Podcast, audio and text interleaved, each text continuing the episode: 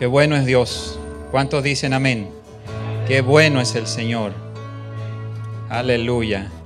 Qué bueno verles, amados hermanos, hermanas. Y aunque no vemos, detrás de, de, la cámara hay un público también. No sabemos cuántos, pero si hay un alma allí, estamos cumpliendo el objetivo de este esfuerzo también que se hace para poder llegar con este culto a los hogares. ¿Se oye bien allá en los hogares? Levánteme una manita. Qué bueno ha sido el Señor. De verdad que uh, cada día cuando nos levantamos eh, es tan especial cuando podemos levantar una mano o las dos manos al cielo y decir gracias Señor por este nuevo día, una nueva oportunidad para encontrarme contigo, porque tu presencia está en todo lugar, en todo momento. Qué bueno ha sido el Señor. A pesar de las circunstancias, hermano, estamos aquí, estamos de pie y somos propiedad del Señor. ¿Cuántos dicen amén?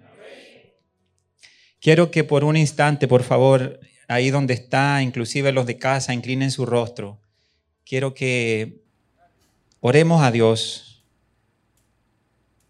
y aunque sea brevemente, presentemos este tiempo para que el Señor sea ministrando nuestras vidas, más allá de una predicación, un mensaje más que escuchemos o que recibamos, que hoy sea algo diferente. Sé que la palabra de Dios es viva y eficaz es decir, que cada día se renueva y cada vez, aunque leamos y volvamos a, chequear un versículo una y otra vez, el Señor nos muestra algo nuevo porque la palabra de Dios es viva. Gracias Padre por este día. Gracias por tu presencia en este lugar. Gracias Señor porque has estado con nosotros y has prometido no dejarnos y no desampararnos. Estarás Señor hasta el fin con nosotros, hasta que Cristo vuelva y podamos ir a pasar una eternidad, Señor, juntos con nuestro Padre, con toda, con toda nuestra familia que somos en Cristo Jesús. Ponemos este tiempo en tus manos, Señor, para que tú nos ministres, que no sea un mensaje más, Señor, que escuchemos. Señor, que pueda ser una palabra revelada por ti, que pueda estremecer nuestras vidas en este día, Señor, que pueda hacernos recapacitar, Señor y hacer los ajustes que necesitemos hacer en nuestra vida. Te ruego, Padre, una bendición especial sobre cada persona que esté, Señor, viendo, escuchando este mensaje. Y que en el nombre de Jesús, Padre, tú te manifiestes a sus vidas. Y aquellos que están lejos de ti, Señor, puedan ser recogidos al oír tu palabra. Y puedan venir al redil también, Señor, como ovejas tuyas. Gracias, Padre. Gracias, Jesucristo. Gracias, Espíritu Santo. Abrimos nuestro corazón, nuestra mente, para ser ministrados por ti a través de tu poderosa palabra, Señor, en el nombre de Jesús. Amén. Wow. Qué bueno es el Señor. En este tiempo está la humanidad está viviendo algo desde hace ya algunos años y algunas décadas están viviendo o estamos viviendo algo que se llama la globalización. Pero ¿qué es la globalización? Yo le contaba hace un tiempo a mis hijos eh, a propósito de la tecnología y lo que ellos están usando en este tiempo, yo les decía, recordé en este instante y les quiero compartir algo, les decía a ellos. Cuando yo estaba estudiando, eh, tenía una materia que era a elección y yo en una de esas materias a elección había elegido computación. Y entonces en, la, en una clase de computación yo le dije que quedamos sorprendidos cuando el profesor nos enseñó que en la computadora nosotros podíamos hacer un dibujito. Por ejemplo, yo dibujé un helicóptero con puras rayitas, círculos, puntitos, cuadrados. Bueno, eh, tal vez Juan Carlos sabe de lo que estoy hablando era como programar en, una forma básica que en ese tiempo estaba saliendo como tecnología nueva. Y yo dibujaba un helicóptero y wow, Pero de pronto un día en una de esas clases el profesor nos enseñó con unos comandos que podíamos darle movimiento a ese objeto que habíamos dibujado. Entonces, wow, yo quedaba sorprendido. Mis hijos se reían cuando yo les contaba eso. Imagínense con los juegos que son casi imágenes reales y son animaciones hechas en computadora, pero se ven tan reales. Y yo les contaba eso y ellos se reían, disfrutaban de que yo les contara esas experiencias. Ahora, desde ese tiempo para acá han pasado muchas cosas, ha habido muchos cambios y estamos viviendo un tiempo de globalización, pero globalización es algo básicamente que tiene que ver con la conexión a nivel global, la conexión entre nosotros los seres humanos. Hoy nosotros estamos aquí en Santo Domingo, capital de la República Dominicana, y hay gente que está viéndonos en otros países. Por lo menos le mandé el link a amigos en España y a mi familia en Chile. Así que espero que estén viéndolo. Si lo están viendo, sean doblemente bendecidos. y un cariñoso saludo. Bueno, entonces la globalización ha venido a conectarnos a nivel mundial para que todos estemos en conexión, en comunicación. Ahora bien, hay algo muy ah, diferente, aunque la palabra se parece, que es la agenda globalista que se está moviendo en estos tiempos. Globalización y agenda globalista no es lo mismo. Hago esa aclaración para que podamos entrar en tema, porque ah, la agenda globalista o agenda global tiene uno de los objetivos como base fundamentales desde hace mucho tiempo, que es reducir la población mundial. Eh, hoy voy a dar una pincelada porque hay demasiada información y yo sé que algunos de ustedes ah, han visto algún pequeño video de alguna cosa de lo que yo voy a hablar, pero vamos a dejarnos guiar por Dios para que Él nos hable según Él quiera ministrarnos a nosotros, porque no se trata de dar solo información, se trata de decir o informar algo, pero a la vez decir qué vamos a hacer, no quedarnos asustados de tanta información. ¿Y ahora qué? Entonces, hay una información que muchos de ustedes tal vez han oído. Y ese tema de, la agenda globalista, agenda global, uno de los fundamentos básicos que tiene es reducir la población mundial. Y usted sabe que sin darnos cuenta, eso se ha venido dando desde hace mucho tiempo. Porque desde los años 80, cuando se comenzaron a, aprobar leyes sobre el tema que está muy eh, de moda hoy en día hablar de eso también, el tema del aborto, ¿verdad? Eh, en los países occidentales comienzan a aprobarse leyes en los años 80 1980 en adelante, y de ahí para acá se calcula que 1.4 millones de seres inocentes han muerto, han sido asesinados producto del aborto. O sea, 1.400 millones, 1.400 millones de criaturas inocentes. Eso es más o menos la población total de la Gran China. Entonces, eso es básicamente una información, pero eso se está dando hoy en día y, está más de moda eh, el tema, está más en la boca de todos el tema de esas leyes y el aborto y todo eso, pero esto no es nuevo si se dan cuenta. Estamos hablando de hace ya varias décadas que viene dándose y en gran parte se está logrando entonces esa agenda global de reducir la población, porque si no seríamos mucho más de los alrededor de 7 y algo, de mil, 7 mil millones y algo de habitantes. Ahora, esta agenda también está impulsando algo que también muchos nosotros conocemos, que es el tema del homosexualismo. Esta agenda ha, traído un, un auge, ha traído más fuerza en esta última temporada tal vez, pero son cosas que han venido dándose poco a poco en las décadas anteriores. Ahora, el homosexualismo y todo lo que tiene que ver con eh, la agenda LGBT, que le han puesto ya muchas letras más. Primero era LGBT, ahora es LGTBI, RZQW, lo que usted quiera, póngale. Porque al final, eh, bueno, el plan del adversario es, ¿verdad?, distorsionar todo lo que Dios creó, que dice que lo hizo perfecto y todo lo hizo bueno. Entonces después aparece el lesbianismo, aparece el homosexualismo, aparece todo eso que ya conocemos y hay mucha información que se nos ha dado en estos últimos años. Pero básicamente quiero mencionar algunas cosas porque el tema puede ser muy profundo, pero quiero simplificarlo para dar una pincelada y una visión general del tema de la agenda globalista. Y este es uno de los puntos claves, el tema del aborto y el tema del homosexualismo y toda la agenda LGBT. Ahora, eh, tienen como objetivo en este tema del homosexualismo vuelve a caer en lo mismo, en la reducción de la población mundial. ¿Por qué? Sencillo. Se quiere aprobar y se ha aprobado ya en algunos lugares, ¿verdad? El matrimonio entre personas del mismo sexo, hombre con hombre, mujer con mujer. Entonces, eso va directamente atentando en contra del plan inicial y el plan perfecto de nuestro Padre, Dios. Porque si se juntan dos hombres, no pueden procrear. Dos mujeres no pueden procrear. Entonces hay un freno allí para que no siga reproduciéndose la raza humana. Por eso Dios creó hombre y mujer. Y fíjese, y vamos a la escritura, Génesis capítulo 1, versículo 28, porque les dijo algo Jesús. Y los bendijo, Génesis 1, 28, y los bendijo con estas palabras, dice la escritura, la nueva versión internacional. Sean fructíferos y multiplíquense. Dios los bendice y les da una instrucción.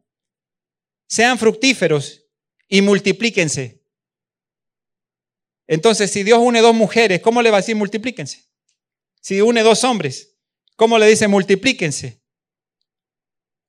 Hay una realidad, hay un plan perfecto de Dios, de nuestro Padre, el Creador, pero también hay una verdad que hoy en día eh, estamos viviendo y no podemos eh, taparnos los ojos y, y hacernos oídos sordos de lo que está pasando. Y como iglesia debemos estar informados. No meternos en profundidad a ver todo el día noticias, porque hay gente que hasta le da un paro cardíaco con tanta noticia y cosas horrorosas que están pasando. Pero por lo menos infórmese de lo que usted, como cristiano, como embajador del reino de Dios, necesita estar informado para saber también qué hacer frente a lo que estamos viviendo. El Señor creó hombre, mujer con ese propósito. Y mire cómo ha venido el adversario, ha venido a, querer eh, dañar, romper, frenar el propósito perfecto, el plan maravilloso de Dios, para que no se siga multiplicando. Entonces, vamos a unir mujer con mujer y hombre con hombre. Y todavía buscan formas de decir que eso está bien y buscan por el lado de la psicología y qué sé yo, pero bueno, al final usted y yo sabemos que hay una verdad y Jesucristo dijo, yo soy el camino, la verdad y la vida. Y esa verdad es la que nosotros seguimos, lo que leemos en las sagradas escrituras, que creemos y sabemos que es real. Y de hecho la misma ciencia, mire, no ha venido para poner a la Biblia como una mentira. Porque desde hace muchos años, con los hallazgos que han habido de cosas que, sucedieron y que están escritas en la Biblia, la misma ciencia, los investigadores y toda esa gente que anda viendo qué pasó en hace 100, 200 o, o miles de años para atrás, esa gente se ha encontrado, han tenido hallazgos de cosas que dan fe de que lo que la Biblia dice es real, de que hubo un arca, y que hubo una guerra y que, y que eh, hay cosas en, el mar allí donde el, pueblo de Dios cruzó y los enemigos que venían atrás cayeron, digo, le cayó todas esas olas cuando se cerró el mar luego de que pasaron ellos en seco, el pueblo de Dios, y vienen entonces eh, los enemigos y quedan atrapados en medio del mar. Se han encontrado allí eh, restos de estas cosas que ellos usaron en aquellos tiempos. Entonces, la misma ciencia ha venido a comprobarnos de que la palabra de Dios es real. Y eso es algo que no, muchos todavía no, no, no lo quieren aceptar, pero las pruebas están. Mire, en Bogotá, Colombia, a principios del año pasado, año 2019, se celebró allí una gran reunión, una macro reunión de las organizaciones LGBT. Estamos hablando ya de un poco más de, un año, pero ellos estaban allí reunidos en esa gran reunión, una macro reunión para trabajar en función de esta agenda. Y dentro de lo que se trató en esa reunión hay dos cosas que yo quiero resaltar.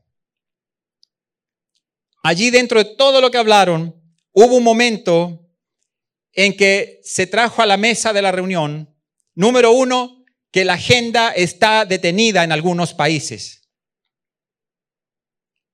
Esta agenda de mover el lesbianismo, el homosexualismo y todas esas cosas,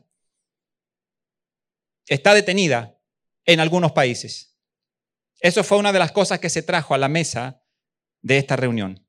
Pero número dos, aparecieron allí los culpables de que esté detenida y dijeron los culpables son la iglesia evangélica. Usted puede buscar información sobre esas cosas y, va, va a encontrar esto que yo le estoy dando como pincelada, a grosso modo, de lo que está sucediendo. Mire, pasa lo siguiente, que ellos se habían enfocado en la iglesia católica, pero no habían prestado atención a la iglesia evangélica. ¿Y por qué la iglesia católica? Porque la iglesia católica tiene ah, una estructura piramidal. ¿Qué quiere decir esto? Que hay, hay muchas iglesias en todo lugar, en, en muchos países, pero la forma piramidal quiere decir que termina en la parte superior en una sola cabeza. Y usted sabe que ese tipo de organizaciones, si llegan a la cabeza con una idea, entonces saben que esa cabeza se va a encargar de traspasarla y bajarla a todos. Y entonces la cabeza da una instrucción y todos la obedecen. O sea que si llegan ahí, a nivel mundial, lo que se le diga a ellos, lo que se le diga al Vaticano como instrucción, eso va a regarse y va a llegar por todo el mundo como una instrucción que deben llevar a cabo. Entonces, debemos estar claros. Hay cosas que a veces no se, mencionan, hay cosas que a veces ah, las pasamos por alto. Ah, por diversas razones. Hay gente que a veces le asusta eh, algún tipo de información. Yo no estoy aquí para asustar a nadie. Yo estoy aquí para decir, abramos los ojos, esto es lo que estamos viviendo, pero también vamos a ver de parte del Señor qué Dios quiere o nos da como instrucción para que hagamos. Entonces, ahí está el tema de la estructura piramidal de una organización. Pero nosotros como iglesia, la iglesia evangélica no tiene una estructura piramidal. Por eso mismo ah, no han podido acabar con el Evangelio. Aún cuando ha habido persecución desde muchos años y no ha parado la persecución, aunque aquí usted en su sector, aquí nosotros en, nuestros países no veamos la persecución eh, eh, directamente como tal, eh, está siempre presente la persecución, tal vez a una baja escala, pero también hay lugares donde hay persecución de muerte o persecución a muerte. Sabemos que ha habido muchos creyentes, muchos cristianos que han confiado en Cristo y que han sido decapitados allí en Medio Oriente y que han sido asesinados de diferentes formas, han sido quemados, muchas formas horribles.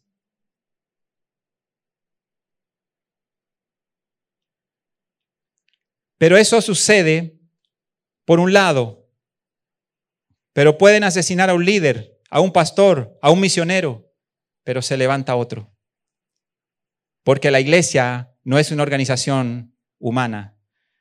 La iglesia es y le pertenece al Señor. Es su iglesia, su iglesia. Por eso Él habla de mi iglesia. Cuando el Señor habla en la palabra y que Él vuelve, dice, vuelvo por mi pueblo, por mi iglesia. Nosotros, cada uno de nosotros formamos esa iglesia. Entonces, a veces vemos, y, ayer comentaba un poquito con mi esposa sobre esto, brevemente le mencioné más o menos lo que el Señor estaba poniendo en mi corazón en estos días para hablar.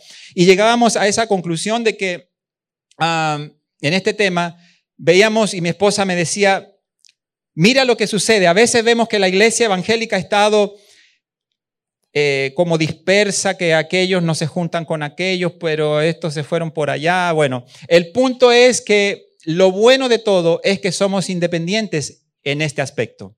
O sea, no dependemos de lo que haga o no haga aquella iglesia o aquella denominación cristiana evangélica, sino que cada uno de nosotros tenemos como reto seguir a Cristo hasta el final y ganar la carrera hasta llegar a ganar la corona de la vida. Entonces, no es un asunto de que como la iglesia católica es piramidal, ah, lo que dicen en el Vaticano es una orden y hay que ejecutarla. Sin discusión. Viene de allá la orden, ok, hay que hacerlo. No queda opción. Nosotros no. Pueden haber algunos de nuestros hermanos en otras denominaciones que pueden tener más fuego del Espíritu Santo, otros menos, pero al fin y al cabo, mire, todos somos la iglesia del Señor con nuestra propia cultura de iglesia local. Pero al final, eh, lo, favorable de todo esto, y eso me lo decía ayer mi esposa cuando le comentaba un poco sobre lo que estaba el Señor trayendo eh, a mi mente, a mi corazón para compartir hoy, y yo le decía, mira esto de la iglesia, y ella me dijo, ese es un punto muy importante que a pesar de que a veces nos vemos dispersos y nos vemos tan diferentes unos con otros, pero hay algo interesante allí, que hay para todos los gustos. Y además pueden acabar con, un líder cristiano. Gloria a Dios por un lado porque fue a una mejor vida, una vida eterna con Cristo. Pero se levanta otro para que mientras estemos aquí en la tierra, el Evangelio siga corriendo. Porque han querido acabar con la iglesia desde desde que la iglesia existe. Pero no han podido y no podrán porque el comandante en jefe de este ejército no es un hombre. No es alguien que está por allá en un sitio específico y de ahí comanda todo. No, no está aquí en la tierra. No está pisando esta tierra como nosotros, los mortales. El comandante en jefe de este ejército está allá en los cielos y se llama Jehová de los ejércitos. Así que si tú crees que eres parte de este ejército, no sé, dime un amén por lo menos. Aleluya. Aleluya. A veces nos horrorizamos, nos entristecemos cuando vemos la persecución, cuando vemos hasta videos horrorosos que han circulado en redes sociales en estos últimos años, sobre todo, de cosas que pasan sobre todo por allá, por esos países de Medio Oriente. Básicamente por allá es que más pasan estas cosas y vemos cómo los ponen ahí y nieguen su fe para que vivan. Y si no, ahí están apuntándole la cabeza con un arma. Sin embargo, aquellos valientes hermanos nuestros se han quedado aferrados a su fe sabiendo que esta vida aquí en la tierra es pasajera y que el que vence y el que por Cristo da su vida, dice la palabra de Dios, que ganará la vida eterna. El que salve su vida por, ay, por temor, no, no, no, yo niego mejor a Cristo, dice que la perderá, o sea, perderá la vida eterna, dice la escritura. Pero el que pierda su vida por mi causa, dice Jesús, entonces ha ganado la vida eterna, aleluya. Es tiempo, hermanos, que nos fortalezcamos en la palabra de Dios, porque estamos viviendo tiempos cruciales. Yo no sé, le mandé un, ayer un, mensaje a Juan Carlos. Eh, eh, por, petición de él siempre nos pide un título para poner, ¿verdad? del mensaje y yo no tenía realmente un título y tuve que crear, ingeniar y al final le dije, ponle ahí la iglesia en los tiempos cruciales. Y en realidad estamos hablando de los tiempos cruciales, pero aguánteme unos minutitos que ya le voy a hablar de la iglesia en estos tiempos cruciales. Déjeme mencionar algunas cosas más. Aparte de lo que hablamos de la agenda globalista, ¿verdad? Básicamente la reducción de la población mundial, impulsar el homosexualismo, el lesbianismo, el, todo la agenda LGBT. nosotros también ah, acabamos de compartir lo que pasó allí en Colombia, año 2019. Ok, ahora vamos a hablar un poquito acerca de otro tema que está también vigente y muy actual.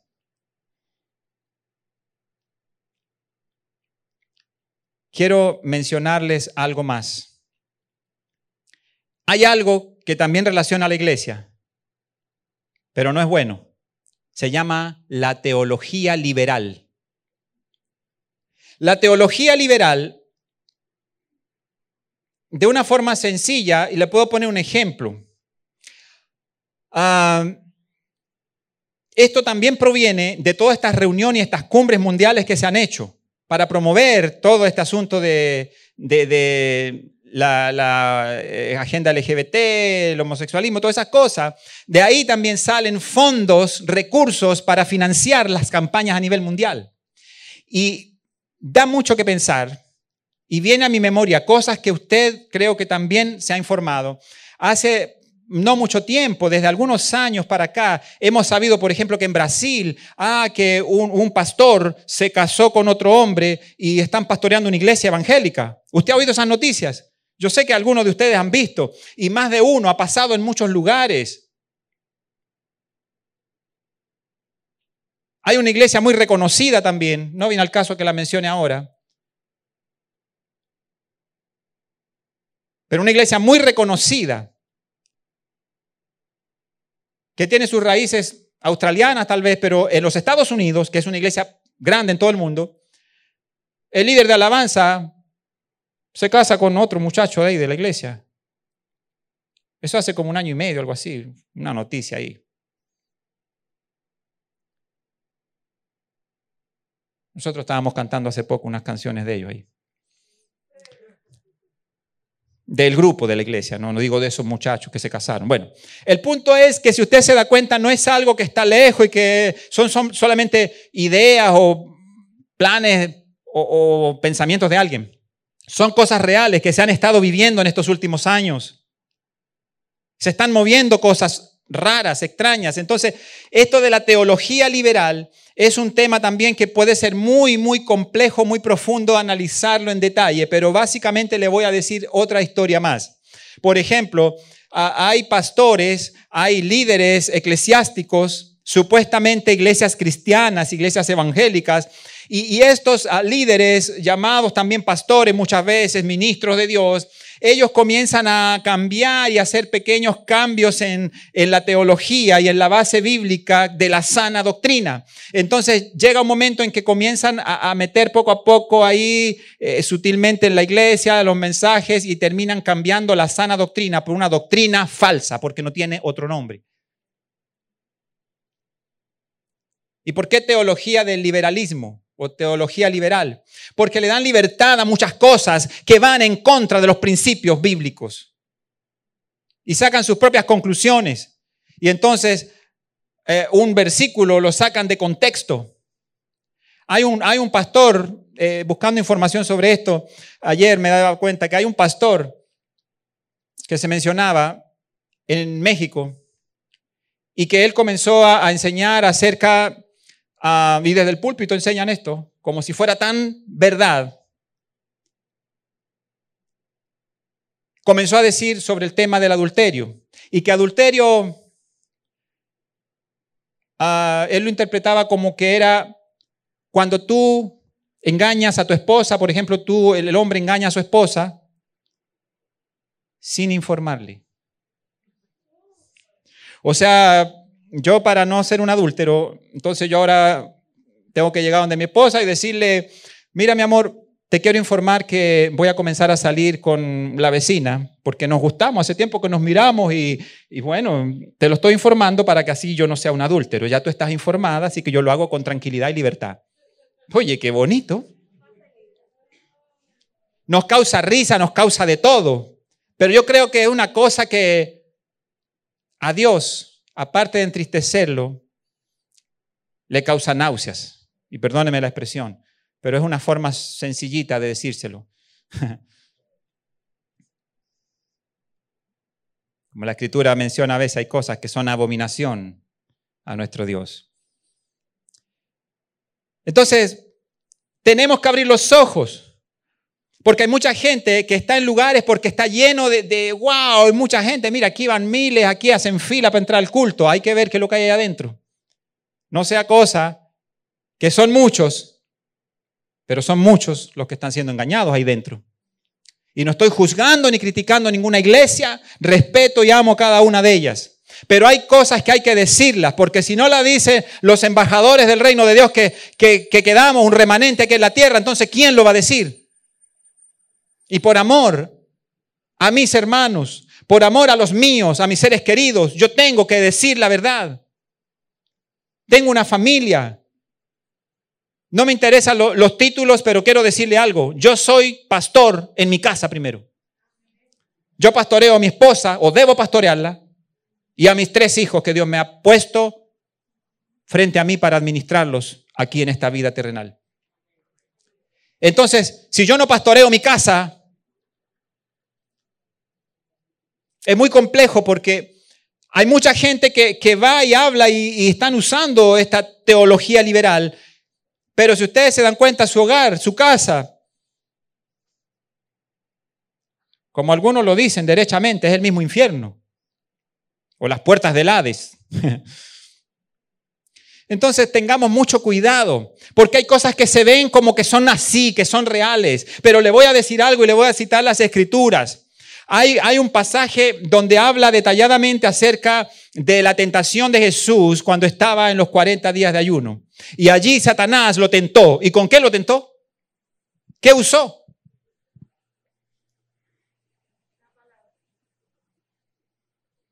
Esto mismo, lo que nosotros usamos aquí en el púlpito para enseñar, para instruirnos, para recibir de parte de Dios, esto lo usó Satanás. Y así está en estos tiempos muchos que están usando esto mismo, la Biblia, la palabra de Dios, las sagradas escrituras, y la están usando a su conveniencia o para sacar provecho, ¿verdad?, de cosas o para seguir con esta agenda mundial, agenda globalista mundial, y meter una falsa teología en las iglesias. Ahora, aparte de que ellos distorsionan la sana doctrina, porque están infiltrados, hay muchos que están siendo pagados, están siendo financiados para que puedan hacer el trabajo que se les ha encomendado. Entonces son lobos que están disfrazados allí de ministros de Dios, pero son lobos rapaces que están llevando un engaño para llevar a un grupo de gente a un precipicio. ¿Por qué? Porque lentamente los van contaminando para que se aparten del Evangelio como debe ser interpretado, de la sana doctrina que nos lleva a salvación. Aparte de distorsionar esta sana doctrina, una de las cosas que los caracteriza también es que ellos atraen mucho a los jóvenes con un evangelio fácil y bonito. Ahora, fácil y bonito, pero errado, con engaños, haciendo de la vida fácil, explicándole cosas según, ¿verdad? Pensamientos de hombre, pero no según lo que Dios quiso decir. No interpretan lo que Dios quiso decir en un versículo de su palabra. Y así están adiestrando a la próxima generación para que esta próxima generación, los que hoy son adolescentes, jóvenes, entonces ya estén adiestrados para seguir con esta doctrina errada.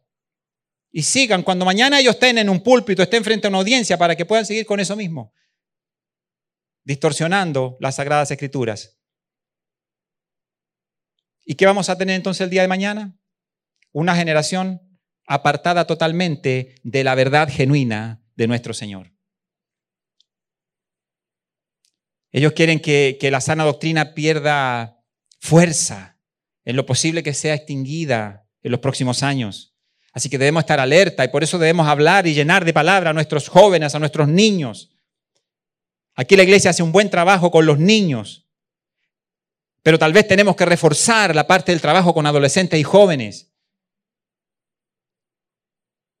Tenemos que estar claros cuáles son nuestras fortalezas, pero también cuáles son nuestras debilidades para poder fortalecernos en esas áreas débiles. Porque estamos viviendo tiempos cruciales y no podemos dormirnos. Porque cuando usted se durmió por un rato, ya muchas cosas han bombardeado la mente de sus hijos. Y después va a ser muy difícil volverlos al camino. Porque una mentira repetida mil veces termina siendo una verdad. Eso es lo que se dice. Y eso es lo que sucede. Yo soy testigo de eso. He visto, he visto cómo se mueven las cosas en este mundo. Una mentira dicha muchas veces termina creyéndose que es verdad. Hay que tener mucho cuidado. Así que no le demos terreno al enemigo para que venga a bombardear a nuestros hijos con toda esta agenda de disparates y de cosas directamente diabólicas que está trayendo, ¿verdad? Este nuevo mover que se está dando en el mundo desde hace algunos años. El tema de la ideología de género es otra cosa que mueve esta agenda globalista. Bueno, se ha hablado mucho de esto en estos tiempos. Así que nada más yo en resumen le digo que, incluso sin mencionar la Biblia, le voy a dar el resumen por hoy de lo que es tema de la ideología de género, que todos ya conocemos y estamos llenos de información. Pero en resumen, aún sin mencionar la Biblia, podemos decir que no tiene fundamento científico ni biológico. Si usted se pone a, a revisar y a buscar información, no de la Biblia, vamos a dejar la Biblia a un lado por un momento con este tema y solamente nos enfocamos en la parte científica y la parte biológica de algunos temas como esto, de la ideología de género. Y no tiene fundamento. Ya los detalles usted seguro que los conoce porque ha habido mucha información en estos últimos años respecto a ese tema. Esa es una pincelada, hermanos, de la agenda globalista. Una pincelada. Y una última cosa que quiero mencionar, y no sé si alguien aquí o allá en, en sus casas a través de esta transmisión tal vez han oído o han leído, han escuchado, han visto. Pero se habla de un tema que le llaman el gran reseteo mundial. Algunos aquí me dicen que sí, moviendo sus cabezas. Y el gran reseteo mundial es un tema también que está hoy en día ah, en el tapete. Pero todavía nosotros necesitamos despertarnos y despertar a otros para que sepan, que sepan lo que está sucediendo y lo que se está tramando en estos tiempos, para que también sepamos, como dice la escritura, y parafraseando la idea, tenemos que conocer al enemigo, conocer las artimañas del enemigo para nosotros también saber cómo atacarlo. ¿Sí o no? Ustedes están muy callados. Yo alcanzo a escuchar allá en la casa, mire, la gente desde las casas están ahí, eh, están bien alerta. Entonces este tema, mire, del gran reseteo mundial,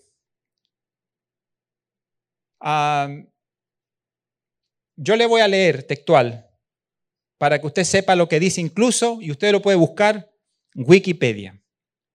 Porque ahí está. O sea, yo puedo decir en la página tal, en un chat por ahí leí que eso significa o que el gran reseteo es tal cosa. Pero yo le voy a decir lo que está ahí, que es una página más oficial que muchas veces usamos para encontrar. Una, una, cosa que, que queramos una explicación más clara de algo.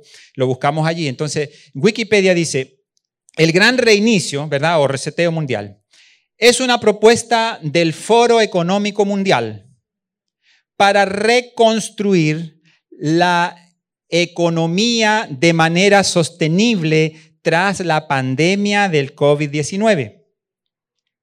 Fue presentado en mayo del 2020, hace medio año, por el príncipe Carlos de Inglaterra y el director del Foro Económico Mundial, Klaus Schwab. Una teoría de la conspiración, así lo, mencionan ellos ahora, una, una, teoría que tiene la conspiración, o sea, la gente que no está creyendo en eso, se ha extendido como respuesta al mismo, afirmando que se utilizará para traer cambios socialistas y medioambientales y un supuesto nuevo orden mundial. Bueno, hay una parte que nos da la información de lo que significa el gran reseteo mundial y habla de allí, de, quiénes son estas personalidades que lo dieron a conocer y que han estado reunidos ya en, en cumbre y cuestiones mundiales para ir planeando cómo va a ser el asunto. Pero hay una parte que tiene como respuesta a eso lo último que yo acabo de leer aquí de Wikipedia. Y eso es lo que ellos quieren ocultar en realidad, lo que tienen este plan, este proyecto. Que el gran reseteo es, mire, ah, ahora hoy en día todos están quebrados. Con el tema de, la pandemia, todo el mundo está quebrado, hay situaciones que se está atravesando, en todos los países hay una situación compleja que atender. Vamos a hablar básicamente del tema de la economía y la salud. Obviamente son los dos pilares más grandes que ahora mismo hay que atenderlos. Y, y se habla mucho de esas cosas. Pero mire, tenemos que orar al Señor, tenemos que pedirle dirección, porque hay cosas que se nos quieren em, eh, a nosotros envolver en, un paquete de regalo y te decirte, mira, feliz Navidad, pero adentro viene una bomba. ¿Me entiende? Así que ojos bien abiertos, iglesia de Cristo, iglesia del Señor, ojos bien abiertos. Porque hay cosas que te las quieren envolver así, bonitas. Ellos quieren decirte que van a haber cambios sociales, medioambientales para mejorar. Estoy reduciendo la, interpretación para que la entendamos. Se habla mucho de los cambios medioambientales donde se van a crear nuevas fuentes de energía para no contaminar el medio ambiente, etc. Pero detrás de todo eso, Los estudiosos a profundidad del tema dicen que por ahí es que viene la manipulación, porque lo que esta gente quiere, ¿verdad? Hay una élite mundial, hay ciertas cabezas a nivel mundial que quieren tener esto en sus manos entonces para controlar. No es un asunto de, ah, es que mire el tema ah, de que todos que tengamos más igualdad, te, te, lo pintan bonito. Y a cualquiera le gusta y le gustaría vivir mejor. Siempre estamos mirando, oye, el carro del vecino es mejor, mucho mejor que el mío. El vecino renueva el carro cada dos años. Yo no puedo hacerlo. Y entonces, ah, pero me están presentando ahora un plan de que después vamos a tener igualdad, un, mundo igualitario, un mundo que va a ser, más equilibrado y vamos a estar todos más o menos. Mire, le voy a decir una cosa. Yo viví en Venezuela cuando fui a casarme allá, o me casaron allá, no sé cómo decirlo, me atraparon allá. Oye, mi esposa está viéndonos en casa ahí en la transmisión. Te amo, mi amor. Nos atrapamos juntos. Ah, en el año 2001 fui a Venezuela. Ese fue el año en que nos casamos. Por cierto, un aviso comercial, el 27 de este mes estamos cumpliendo 19 años de casados. Así que mm, un aviso comercial ahí entre paréntesis. Aceptamos todo tipo de regalos, hermanos. Nosotros somos humildes. Con lo que usted quiera, mire, todo, todo es bienvenido. Bien, eh, ya casi dos décadas tenemos casados. Pero yo estuve en el año 2001 y me quedé viviendo allá un poco más de dos años, hasta que Dios nos llevó a Chile. Fuimos a mi país, y, pero antes de salir de Venezuela, nuestro primer hijo, que tenía unos meses de nacido, le faltaban vacunas. Llegamos a Chile con él faltándole creo que seis vacunas y hubieron algunas que ya no se podían poner porque estaban fuera de, plazo. Bueno, el punto es que en ese tiempo salimos hacia Chile por dos razones básicas. Una, para tener un tiempo también que mi esposa como venezolana conociera a mi familia chilena y a la vez también ah, había una prisa por el tema de nuestro hijo, porque estábamos viendo que las cosas básicas, esenciales en un país como Venezuela no se encontraban. Y desde aquel tiempo comenzó a meterse, usted sabe, el tema del socialismo. Para comprimirle la idea, le pongo ese país como ejemplo, hay otros también muy similares, pero usted ve cómo está Venezuela. Bueno, aquí tenemos muchos venezolanos. Dios los bendiga. uh, pero ellos salieron también, en su gran mayoría los venezolanos, aquí en este país y allá en Chile, en mi país y en muchos otros países, salieron producto de las situaciones. Estaba tan bueno el socialismo allá que tuvo que salir medio país a buscar la vida a otro lado, ¿verdad? ¿Se da cuenta? La vida igualitaria, dice usted, no funciona. ¿Ve? Y se les vendió eso, lo que yo le decía. Se envolvió en papel de regalos, una, una cintica muy bonita, y ahí le entregaron el regalito. Pero dentro de ese regalo puede venir una bomba. Entonces tengamos cuidado, porque esta agenda globalista y este asunto del gran reseteo mundial tiene que ver, eh, según los investigadores, con llevar, es el plan, llevar a todos los países al socialismo. Nosotros no, no levantamos bandera política, Estoy hablando en el caso mío y, mis hermanos, mi familia, nunca fuimos, mis padres tampoco, nunca fueron personas de levantar banderas políticas, andar haciendo publicidad y propagandas políticas. Hay un derecho que nosotros lo usábamos. El voto es secreto. Así que, ¿por qué vas a votar tú? ¿A quién apoyas tú? Ajá, y todo lo que nos decían después la respuesta, el voto es secreto. ¿Sí? Y sin afán de, como digo, de traer, porque no hemos sido gente dadas a tendencias políticas, nos gusta conocer a la persona que se está candidateando, conocer de la persona, más que conocer de una organización política que te ofrece una lista enorme de cosas que después no sé si en un 5% se cumplirán. Pero bueno, el punto es que se quiere llevar para allá a los países y hay muchos ya que están en eso. No vamos a mencionar, no queremos tampoco ofender ciudadanos de otros países que están aquí, no se trata de eso para nada. Eh, o que están viéndonos tal vez a través de, la transmisión. Pero eh, hay que decir las cosas, aunque no mencionemos países, pero hay varios que están también siguiendo esa línea. del socialismo. Y se está metiendo también en países que tal vez nunca pensaron que se iba a meter. Entonces, eso trae muchas ofertas, muchas cosas bonitas que te dicen. Pero el tema es usar eso como una estrategia para atrapar a la ciudadanía y controlarla. Yo tengo a alguien que controla mi vida, pero no es un rey de esta tierra, un rey con minúscula. Es el rey de reyes y señor de señores. Y su nombre es Jesús. Así que no se equivocan algunos por ahí como en esta cultura saludan así, tienen, tienen ese decir. Muchos pastores amigos dicen, hola príncipe. Y yo de repente me sentía incómodo, pero ahora lo acepto. Porque soy un príncipe. Si soy hijo de un rey, soy un príncipe.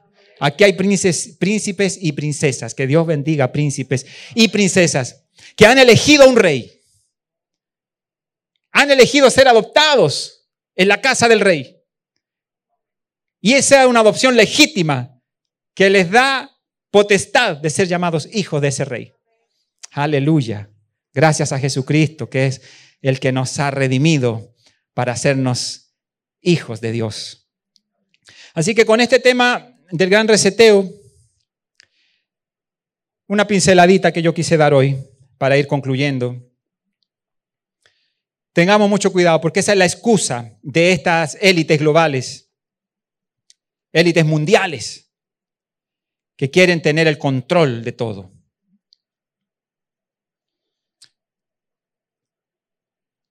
Quiero mencionar una última cosa, porque eso también me trae a la memoria una persona, la mamá de un amigo, de un muy buen amigo, que murió hace algunos meses. Y cuando yo le pregunté a mi amigo qué le pasó, estaba enferma, tenía tiempo enferma, no me dijo con este tema de la pandemia veía mucha noticia todos los días y empezó ella a preocuparse tanto que cayó en una crisis y se murió. Y ese es uno de los tantos casos que tal vez han sucedido. A veces llegaban unas cosas, unos, ¿verdad? Unos cómics en los celulares de que, que alguien se murió y decían, ¿y cómo? ¿De qué murió? Se murió de noticias o viendo noticias. Y eran cómics, pero mire, son cosas reales. Hay gente que cae en un estado de preocupación, de angustia. Ahora, ¿por qué le menciono esto? Porque un arma, y tal vez la más poderosa que el enemigo quiere usar y siempre ha querido usar y en este tiempo la está usando, es el miedo. Así que tenemos que en el nombre de Jesús reprender todo temor que el enemigo quiera venir a, meter en nuestra mente, porque allí comienza todo y luego baja nuestro corazón, a nuestras emociones y nos ponemos eh, desesperados y caemos en una situación que puede llevarnos hasta la misma muerte. Yo quiero mencionar Josué 1.9, que el Señor nos manda algo. Josué, ¿verdad? Toma el mando después de Moisés. Fallece Moisés que estaba guiando al pueblo, pero entonces Josué tomó el mando. Y allí en Josué capítulo 1 versículo 9, él recibe esto de parte de Dios. Mira que te mando que te esfuerces y seas valiente.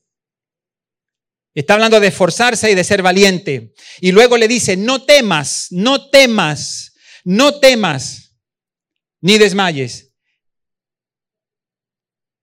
Porque Jehová tu Dios estará contigo en donde quiera que vayas. ¿Por qué le dijo no temas? Porque Dios sabía y Dios sabe que nosotros los seres humanos vamos a enfrentar situaciones. Pero el Señor te dice, no temas. Sigue caminando, sigue caminando, no temas no temas. Así que tenemos que luchar y en el nombre de Jesús vencer el temor, porque es una de las armas más poderosas que usa el enemigo.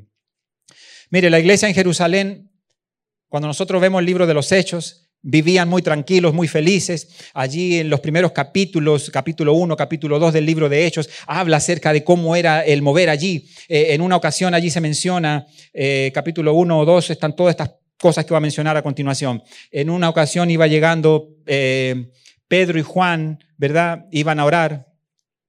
Entonces se encuentran a, a un hombre allí tirado pidiendo limosna. Y en el libro de Hechos, en esos primeros capítulos, vemos que la iglesia estaba viviendo, wow, maravillosamente. Porque ellos ven a aquel mendigo y le dicen ellos, no tengo plata ni oro, pero en el nombre de Jesús levántate y camina. Una persona minusválida ahí pidiendo limosna y ellos lo que le dan es algo que no lo compra con ninguna limosna, que es su recuperación total. Estaban viviendo los milagros, estaban viviendo cosas preciosas. La sombra de Pedro sanaba a los enfermos. Les traía a los enfermos. Relata allí, libro de Hechos, primeros capítulos. Y estaban viviendo, wow, un tiempo precioso.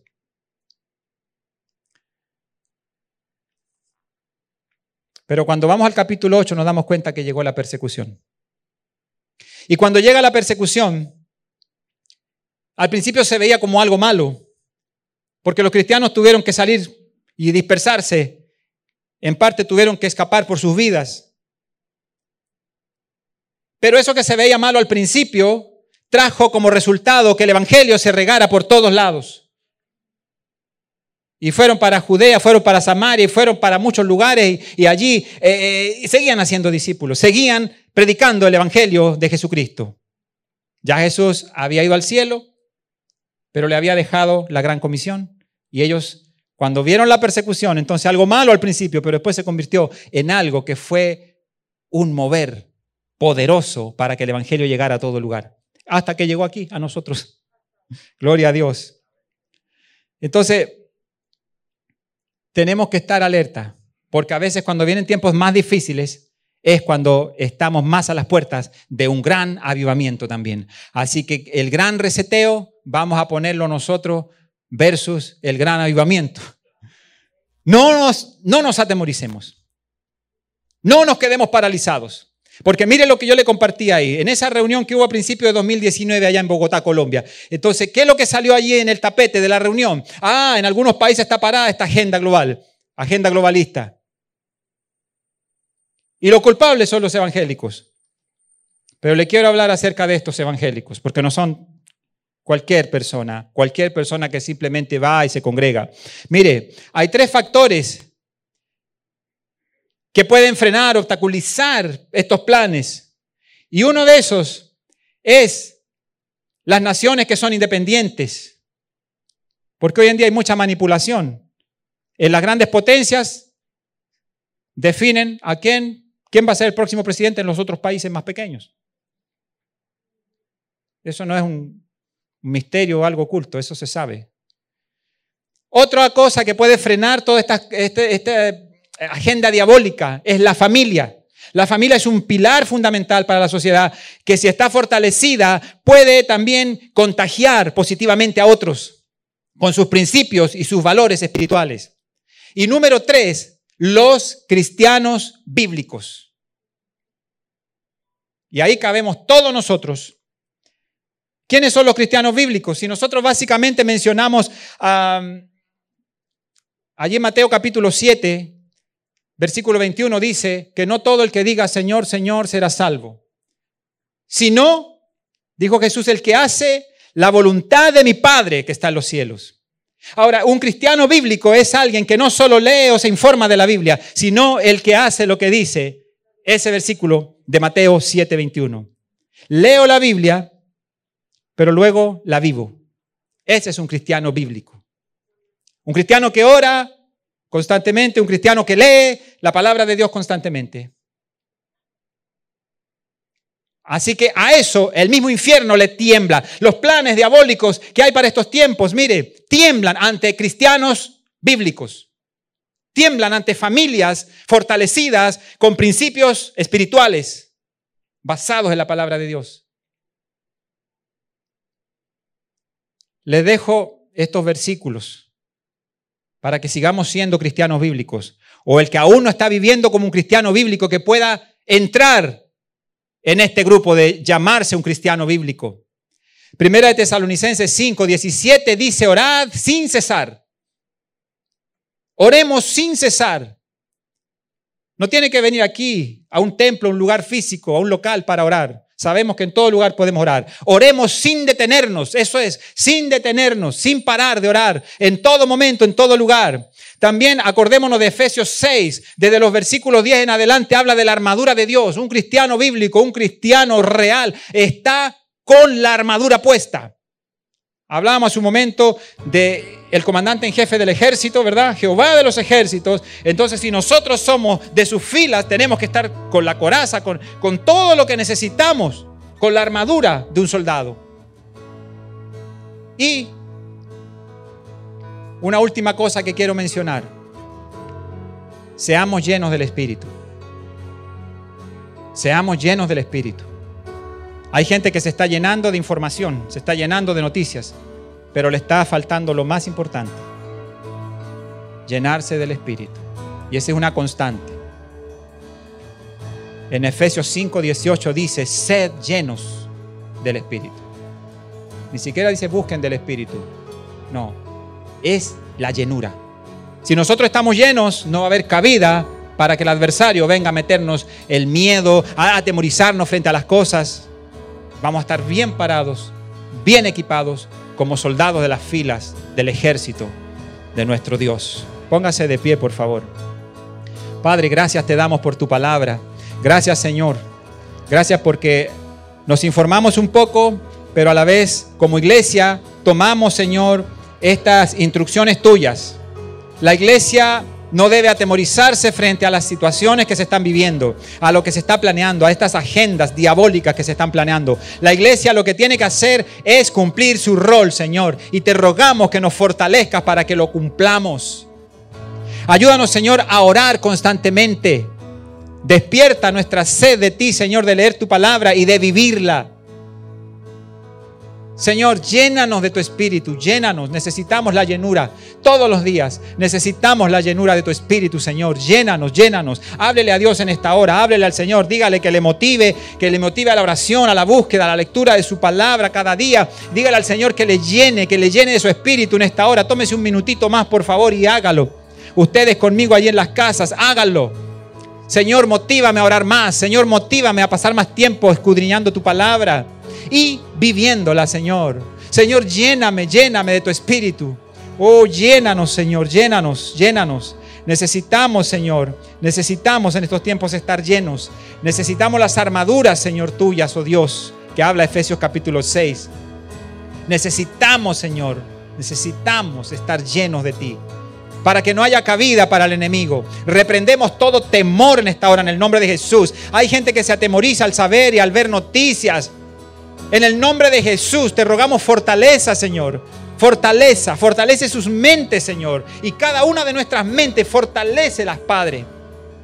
En ti nos fortalecemos. Y en ti desechamos todo temor.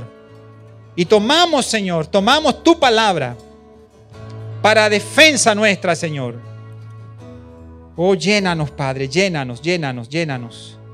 Llénanos, Señor, llénanos de ti. Toca cada vida, Señor, que en esta hora esté necesitando fortaleza. Fortaleza espiritual, fortaleza física, en el nombre de Jesús. Toca cada vida que lo esté necesitando en esta hora, Señor. Que tu Espíritu Santo esté ministrando cada vida, Señor. En el nombre de Jesús, nos aferramos a ti. Tu palabra nos ha anunciado que vendrán tiempos peligrosos, Vendrán tiempos difíciles y sabemos que lo estamos viviendo, Señor. Sabemos que esos tiempos se están cumpliendo. Pero mayor es el que está en nosotros que el que se levante en contra de nosotros. Mayor eres tú, Señor, que estás de nuestro lado. Y si Dios es por nosotros, ¿quién contra nosotros? Oh, gracias, Señor, gracias. Fortalece tu iglesia en todo lugar, Señor, en todo país, en toda región, en todo rincón donde hayan hijos tuyos, fortalécelos en esta hora. Aquellos que están siendo perseguidos, Señor, de manera física en este mismo momento, te rogamos, Señor, que tú estés allí con ellos dándoles fortaleza y si tienen que entregar su vida, Señor, sin negar su fe, Padre, dale la fuerza necesaria para que así, Señor, ganen la corona de la vida. Porque como dijo el apóstol Pablo, para mí el vivir es Cristo y el morir es ganancia. Filipenses 1:21. Para ti vivimos, Señor. Y el día que partamos de esta tierra, Señor, será ganancia porque iremos a un mejor lugar, a una morada preciosa y perfecta, Señor, que tú has preparado para tus hijos. Danos la fortaleza, Señor, para seguirte hasta el final, sin desmayar. Yo bendigo cada hogar representado aquí, cada familia, cada matrimonio, Señor, cada niño, cada joven, cada adolescente, Señor, que escucha este mensaje. En el nombre de Jesús, te rogamos tu bendición y tus cuidados sobre ellos. En el nombre de Jesús. Amén. Amén. Dios les bendiga, amados. Practiquemos lo que el Señor nos ha hablado, porque no es poca cosa. Pero eso va a ser algo poderoso cuando nosotros asumamos el rol que nos toca. Dios les bendiga.